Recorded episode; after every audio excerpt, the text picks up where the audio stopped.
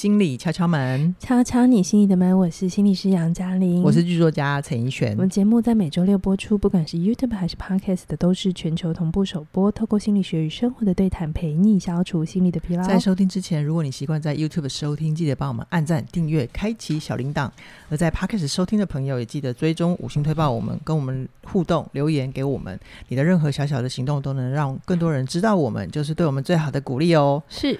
嘉玲啊，我们今天来个矛盾对决。嗯、是你有过单恋的经验吗？哎、欸，有哎、欸，有。你要分享一下单恋的故事吗？在我高中的时候，我大概这辈子唯一单恋过的人，嗯，而且我有告白。哦，你要讲他的名字吗？召唤一下，不要。但是我被拒绝了。哦，真的、哦？天哪，怎么会这样？对，可是我现在想想还蛮开心的，因为我有告白过，所以我有这个生命经验，嗯，我知道单恋是什么，嗯，然后我知道告白被拒绝是什么感觉，然后我也活过来了。好，哎、欸，我那个单恋的朋友常常有两句话，我觉得还蛮触动我的，你听听看看，你有没有这种心情哦？就是他们常会说，当你爱上一个人的时候，爱情就发生了。嗯哼，是吗？这也是你当年的心情吗？你把它第二段念念完好。好，第二句叫做“单恋啊，不一定要对方回应，它可以是一个人的浪漫。”对，这两句话同时都在讲一个幻想，幻想就是 你直接把人家的泡泡戳破了。嗯，就是单恋是一个发生在单恋者脑袋里的事情。好，这是很真实的面相哈。是、嗯、好，那我们今天来矛盾对决的就是单恋的两边哈。我们先来看告白。最痛的情况会是什么？那为什么我们会用这件事情来破题呢？是因为我跟嘉玲都看了一个国际新闻，嗯，让我们很傻眼。是，那这个新闻是什么呢？我来简述一下。这个新闻就是新加坡有一个无人机公司的总裁。嗯哼。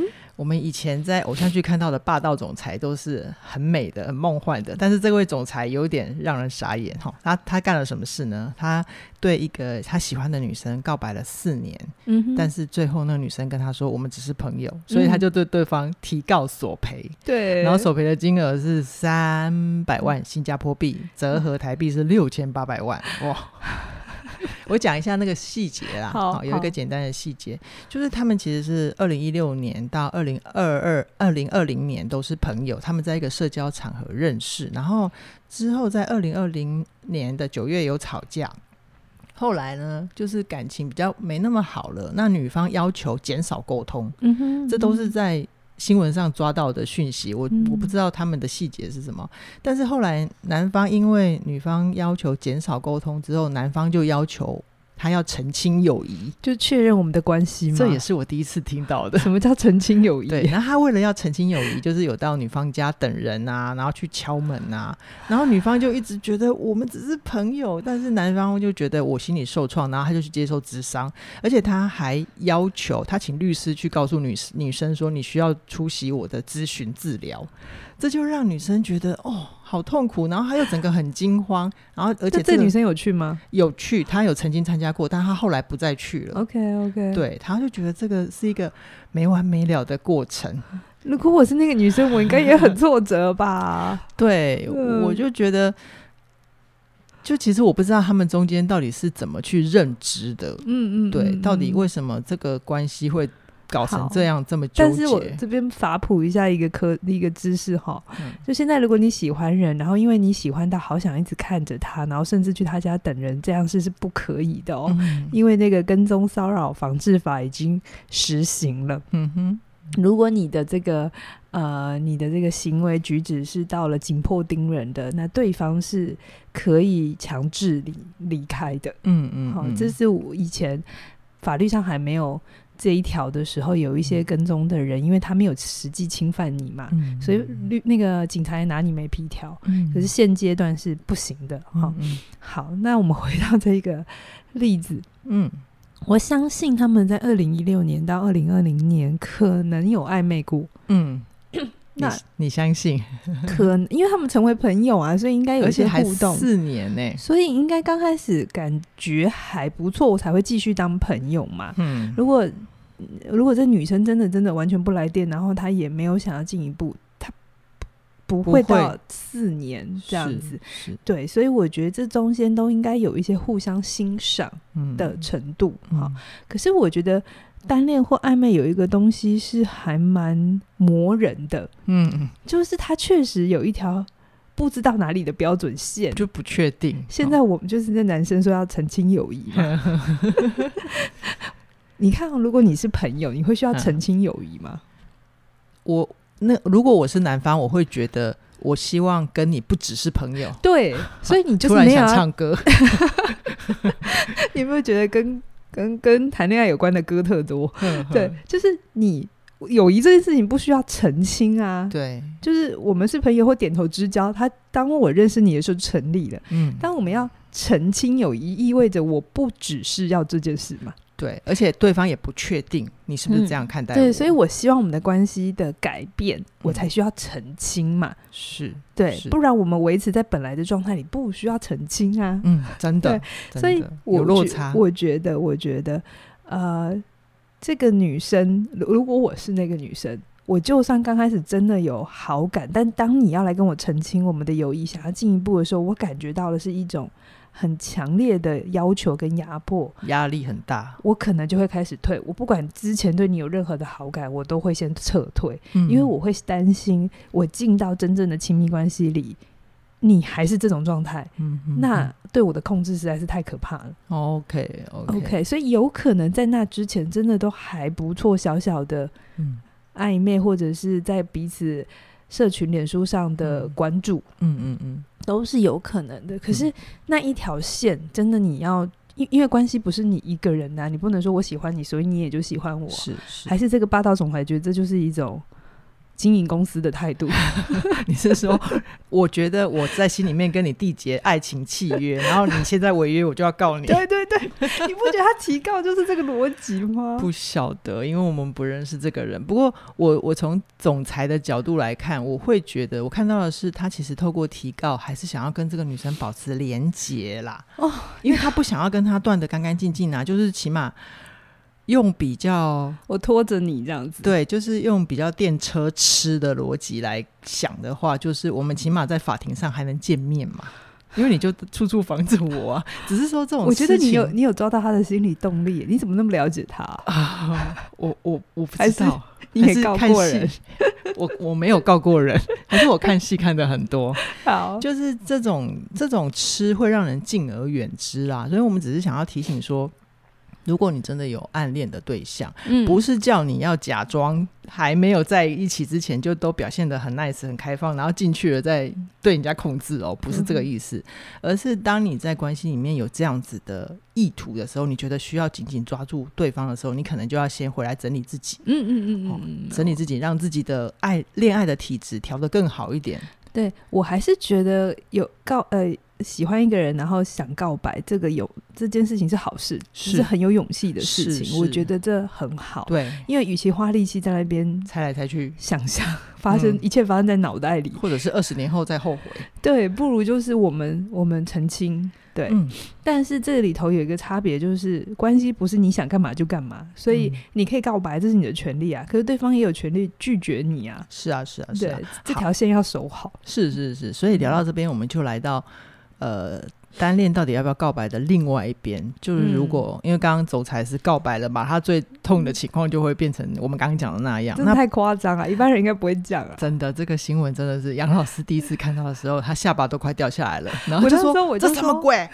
我就说：“这个总裁他有。”他有性格上的一些议题吗？嗯，然后议题就是有一些有一些人格，确实他很容易坐上高位，嗯，可是他其实是让身边人很痛苦的。嗯哼，好，好，我们现在先离开总裁哈，我们来看一下不告白那一边会怎么样。那不告白这边就还蛮巧的，刚好最近有一位。听友的来信让杨老师印象深刻。好，我简述一下，嗯、这位听友呢，他说他刚结束一段八八年的感情，然后又遇上一个暗恋的，他都颇有好感的对象，所以他就来信问，他说啊，他很感谢敲门陪伴他度过很多黑暗的时刻。那他最近认识了一位幽默善良又贴心的新朋友，所以让他情不自禁。他一直告诉自己，不可以这么快，不可以这么快，我不可以马上失恋了，我又投入另外一段感情，所以他就刻意想要找出。这个人的缺点是阻止自己去爱上他，是。没想到呢，他对这个人的四周的朋友明察暗访了一圈回来之后，他发现天哪，他身边所有的朋友对他都只有称赞呢，这是一个完美的对象，而且他身边的朋友还说，基本上你说的这个人啊，他就是基努里维。嗯，什么叫基努里维？就是好到这个世界不配拥有他，就叫做基努里维。可是啊，有趣的是，这个基努里维他其实可能当众表明了，他很享受当很多人的好朋友，所以他不想要进入亲密关亲密关系。嗯，嗯嗯，而这样子的坦白跟众所皆知，反而让我们这位来信的听众让自己越陷越深喽。杨老师，咧秋霞，我觉得很可爱啊。嗯就是这是一个很适合拍成戏剧的开场，哎、欸，对，没错，深深的暗恋。好，嗯，好，我说这个听众其实。我觉得他蛮理智的，嗯，怎么说？因为他刚开，就是他刚结束一段感情嘛，所以他很清楚知道，其实现在进去一段新的感情，其实有些东西没处理好，对，会带进去，真的、哦。所以他有好好说再见的概念，给他拍手，对，拍拍手，拍拍手，鼓掌，鼓掌。但是这个听众有一个很可爱的地方，就是。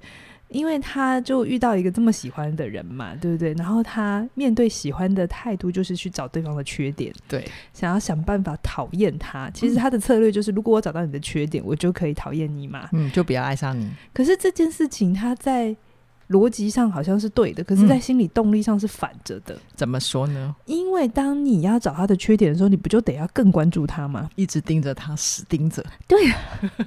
然后你等一下，你看我们大家冷静一下哦。嗯当你还很喜欢一个人的时候，是不是某种程度，无论这段感情没有开始，你已经陷入某种热恋？是 一个人的热恋，一个人的热恋，一个人的热恋。当我们在热恋的时候，其实某种程度，我们看什么都是对的。是他挖鼻孔的时候，就会觉得他弹鼻孔怎么这么帅？对，所以在这时候，你确认你找到的缺点真的是缺点吗？你找得到缺点吗？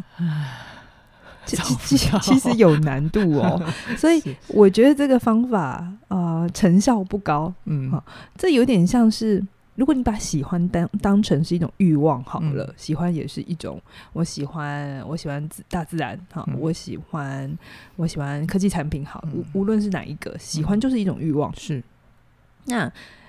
我不知道大家有没有那个经验，就是假设你要减肥好，嗯、食欲也是一种欲望嘛。因为一种经验是，当你越用力的要告诉自己不要的时候，嗯、你的身体会越渴望这件事情。哦，白熊效应是吧？就是会反扑。嗯嗯，就真的是身体是一个很有趣的事情。当你在压抑它的时候，其实你就是给它非常多的关注，对，非常多的注意力、精力、时间都在那上面。可是欲望，大家应该有有过那个经验，就假设口渴也是一种欲望。你不要压抑口渴，嗯，那你就是适度的喝一点，喝一点，哎，你那个欲望反而很容易就消退了。好，就是完形心理学有讲过嘛，我们的欲望其实是一个圆，当你知觉它、意识到它，然后去做一些行动满足它，嗯。满足之后，你会有一种体验感，然后之后你就会下去，嗯、这个欲望就会下去。Okay, okay. 所以面对欲望，最好的方法是坦然的接受它，哦，然后适度、适度，嗯嗯，适度的满足跟理解它。OK，不是过度，嗯、哦，就是如果你很喜欢吃巧克力，适度就是你喜欢吃就吃，不要压抑自己说那个东西会胖，然后不要吃。那如果我是听众的话，我可不可以约基努李维出来见面，然后不小心牵一下他的手，这样会消退吗？你不想回答我？他要约得出来吗？应该约得出来。基努李维很喜欢当大家的好朋友，当大家的好朋友，跟两个人私底下相处，我不知道他的这个。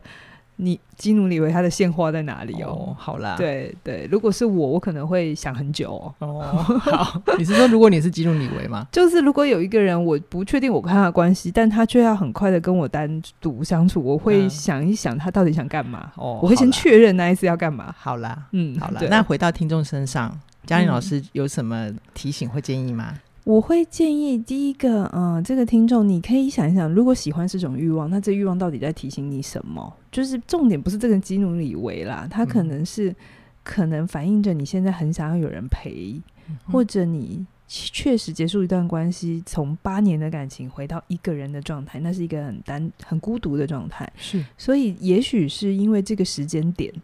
呃，你在重新适应着一个人，但是你有很多的习惯是失落的，嗯，所以这个人他的出现就是刚好对上了你那个需求，嗯，所以重点不是这个人，也许刚好是基诺里维。如果假设你这个时间，呃，遇到的是另外一个人，同你同样都在一个刚失恋的状态，嗯，你有可能还是会喜欢上另一个，啊，呃，还有谁是？这世界不配拥有的，你是说，就算他没有那么好，也都有可能变成那个对的人，是吗？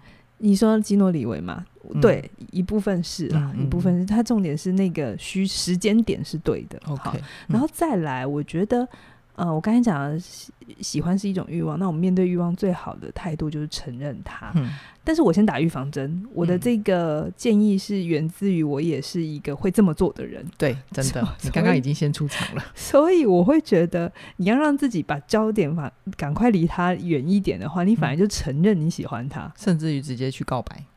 嗯，一一个也是，就就直接去选项之一。对对对，然后他明确的拒绝的时候，也许你就会得到了一个答案，就不用胡思乱想说啊，说不定我有可能啊，嗯、说不定他也刚好喜欢我们嘛，嗯、对不对？嗯、就是你你你去了之后，就这件事情就不会发生在你脑袋里了，他开始实践在生活里了，嗯、现实里了。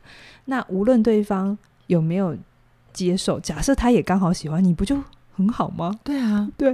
嗯、那如果他真的就像他所讲，他没有要谈恋爱，那也没关系啊。至少你就讲过了，嗯、你也不遗憾嘛。哎、欸，不对啊，杨老师。嗯、那如果基努里维接受他了，那我们听众不就是刚结束八年感情，又马上下进去下一段了吗？哎、欸，这是个好问题。这要怎么办？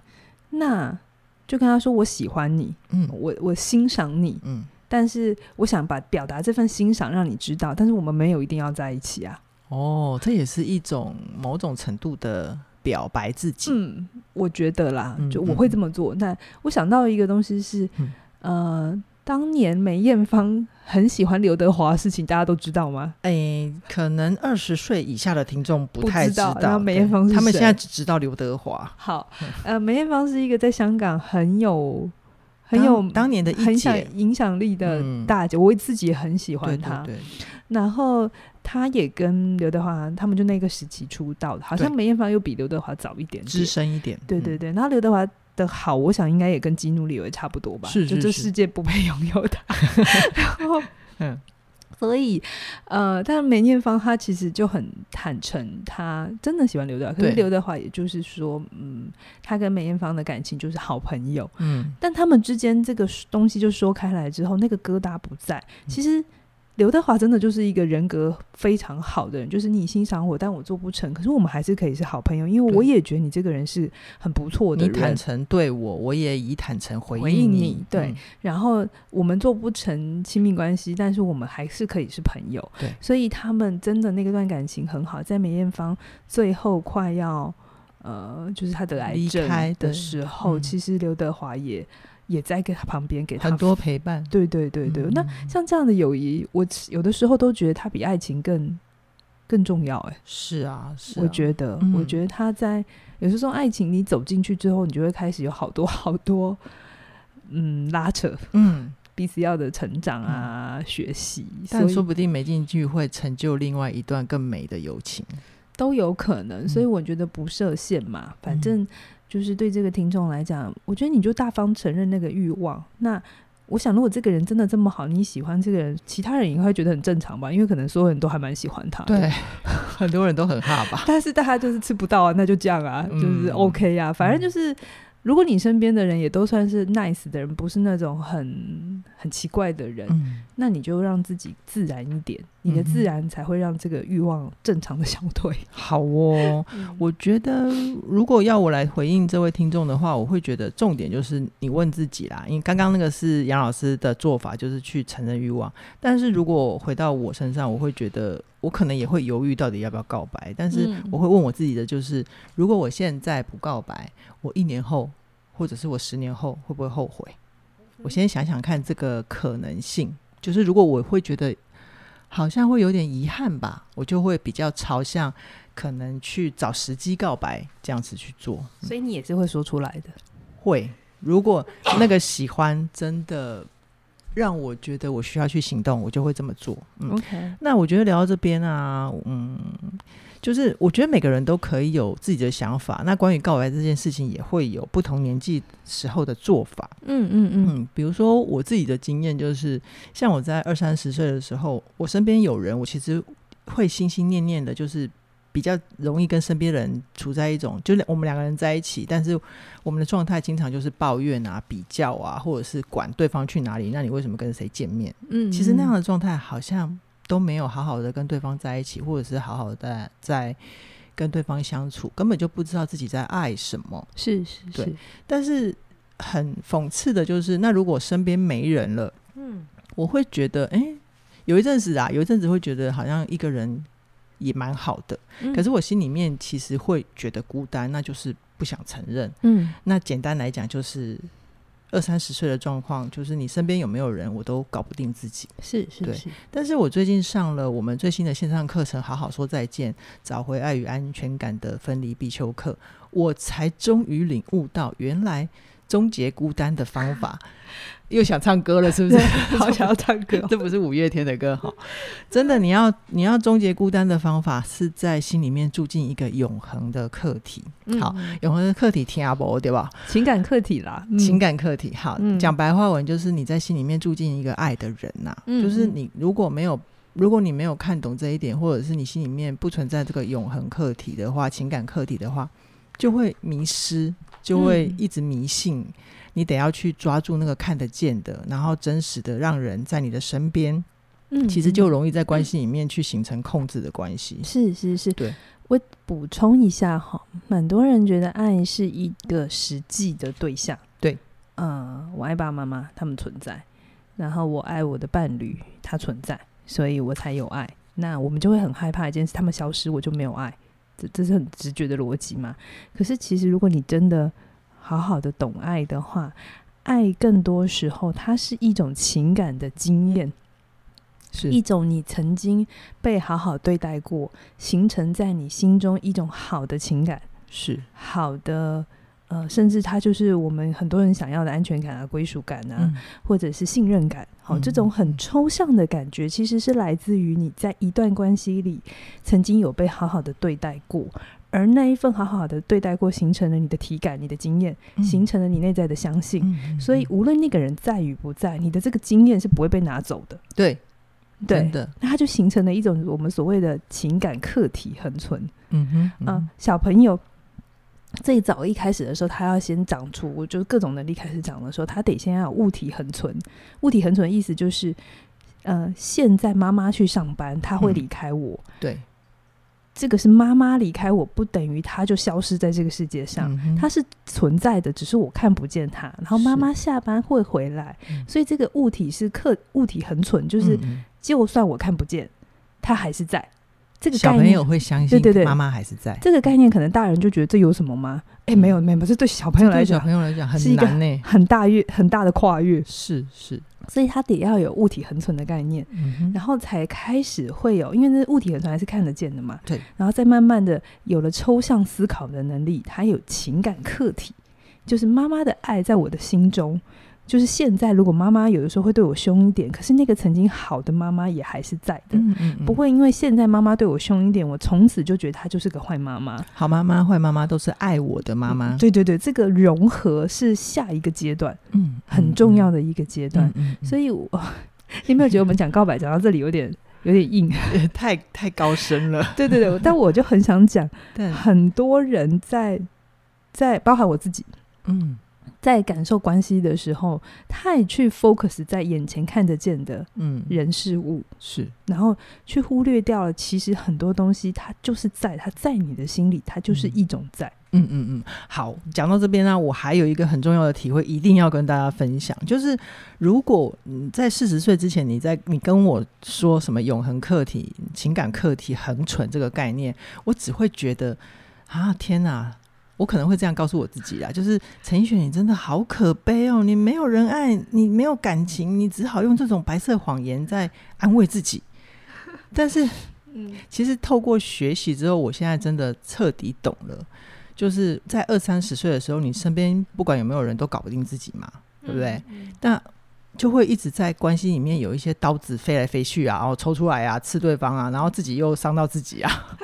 其实这背后都有一个共同的恐惧，就是害怕失去爱。你要确定爱存在，是。但是我现在真的体会到，你必须要心里面有那个住进一个爱的人，他会让你的恐惧退散。嗯嗯，你得要在恐惧退散，你心里面真的只保留那个装爱的空间之后，你才能够更好好的跟人在一起。对，真的，这是真的，是你也不会这么有欲望想要去抽出刀子。真的，对对对，嗯、会会。但这件事情确实，它需要一点社会的历练，然后很多的经验。就像你讲的，嗯、我自己二三十岁可能也做不到，嗯，可能。但是就是一次次受伤之后体会，然后。不逃避自己的责任，然后去看清楚。嗯、OK OK，、嗯、虽然关系结束了，可是真的有这么糟吗？嗯，好像没有诶、欸。或是虽然我父母亲可能我会记得一些他们对我不是太好的经验，我们的冲突，通常我们会先记得冲突嘛？对。可是渐渐长大，才有足够的心理能量去看见有冲突。可是同时，他们已经做得够好了，嗯，好，然后他们其实也给了我很多很多很重要的滋养，嗯嗯，陪伴，嗯嗯，对。而且我觉得还有一个东西可以跟听众朋友分享的，就是心里面住进一个爱的人，他不一定是亲密关系，嗯，甚至甚至是他不一定是具体的人，对不对？是是，哎，这边我补充一下。心里面住进一个爱的人，我不知道大家会不会把那个爱限定在亲子关系或者亲密关系。嗯、我这边讲，心里住进一个爱的人，他更多时候是一个你曾经被一个人好好的理解接纳过，然后他能懂你的那个。我讲白话文哈。嗯 小朋友啊，嗯，他是怎么知觉这个世界是安全的？嗯，怎么知觉？来自于你如果照顾过小小孩的话，嗯，他们哭起来都是哭天抢地，好像这个世界真的虐待他，他了。对对，但那个遗弃遗弃他的感觉是真的，是。在他的世界里，在他的那个当时，对，有养过小孩的人就知道，那个哭起来真是声嘶力竭到好像哭天抢地，爸妈虐待他。对，然后这个时候啊。小孩的哭喊其实是为了召唤爸妈来嘛，是，所以他有一个，他需要去感知一件事情，我的哭喊有能力呼唤一个爱我的人来，是。好，我先把这个经验讲完，然后我再讲成现在的哈。好，那这这件事情很重要，就是如果这个小孩经验到的是他不管怎么哭喊，他是被孤立的，嗯。他真的在很小的时候，这会对他造成非常大的创伤。嗯，好，所以如果你现在能长得还不错，对人有一定的理解，基本上你的父母亲，好，甚至你的阿公阿妈，在你很小的时候有给你是有好好照顾你。对对对，就至少你哭喊他们会来。嗯，这件事情其实是很重要的，对一个小小孩。然后再来，再好一点的父母亲，会是能够去接住这个孩子的情绪，然后用语言去让他懂，说我懂你。比如说，嗯。小孩哭喊，然后因为他的尿不湿了，所以他就他自己说不清楚，他只知道不舒服，但他大哭大哭呼喊了一个。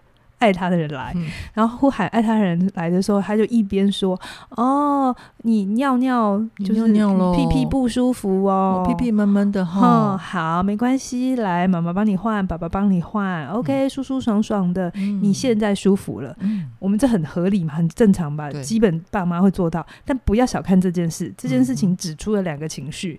一个情绪是尿布湿了会有不舒服，嗯，好，可能是呃难过。”哦，或是生气哦，你好好气哦，气妈妈不来陪，就这都是在指出情绪，然后把他舒服弄好的时候，就是就是要告诉他，你现在平稳下来，这个状态叫做舒服的状态。孩子是在这个过程里认识这个世界，理解他的情绪经验，然后理解他他怎么知觉。了解自己嘛？对，也是了解自己。这样的过程，其实我以前对于爱的想象，或对于一个父母应该达成什么样子，其实那都是很后面的事情了。嗯，当你的父母至少有做到这件事情的时候，他就给了你一定的心智能力去理解这个世界。这其实里面就有爱的痕迹。OK。对，所以我们在心中住进一个爱的人。如果你真的很不幸，在童年经验里，嗯、你的家庭没有，可是你在成长经验里遇过一个不错的老师，嗯，甚至是不错的心理师，嗯，其实他都在创造同一件事情，特别是找心理师，那会更明显的复复制婴幼儿的那种互动嘛。嗯，你很不舒服去，嗯，然后他接住你，嗯，甚至帮助你把它变成语言化，然后你就去经验到，嗯，哦，原来我这是怎么样子，嗯嗯，那这也就是一个好的经验，形成了你对这个世界的相信。嗯。嗯嗯，好哦，所以关于。告白这件事情，我们今天的含金量很高哈。我没有想到我们有补充这么多。好，我觉得呢，我觉得不管告不告白，呃，你只要去想自己，如果有一天十年、二十年回你自己回顾这一段暗恋，你会喜欢活在这段情感里面的你吗？即便你只有一个人的浪漫或一个人的爱情，嗯，那如果你对自己满意的话，我觉得告不告白。告不告白都很好，嗯嗯嗯，嗯。那我们今天跟大家分享的就是深刻的体会，在心里面住进一个爱的人。嗯嗯，我觉得呃，这是一个可以让你拥有爱的体质，一个非常重要的前提。嗯、哦，那你要你想要拥有这种前提呢，不怕分离，就是一个你需要去经验的课题。嗯，那刚好呃，最近起点线上学院我们有推出一一门线上课程，就叫做《好好说再见》，学会爱与安全感的分离必修课。嗯、我们目前有早鸟价二二八八，直到五月十号的晚上九点喽。嗯，是九点哦。那还没有加入的朋友们，记得要手刀加入，提早入袋为安啦。那我们今天就先跟大家聊到这边，期待下星期提出更精彩的内容。拜拜。拜拜。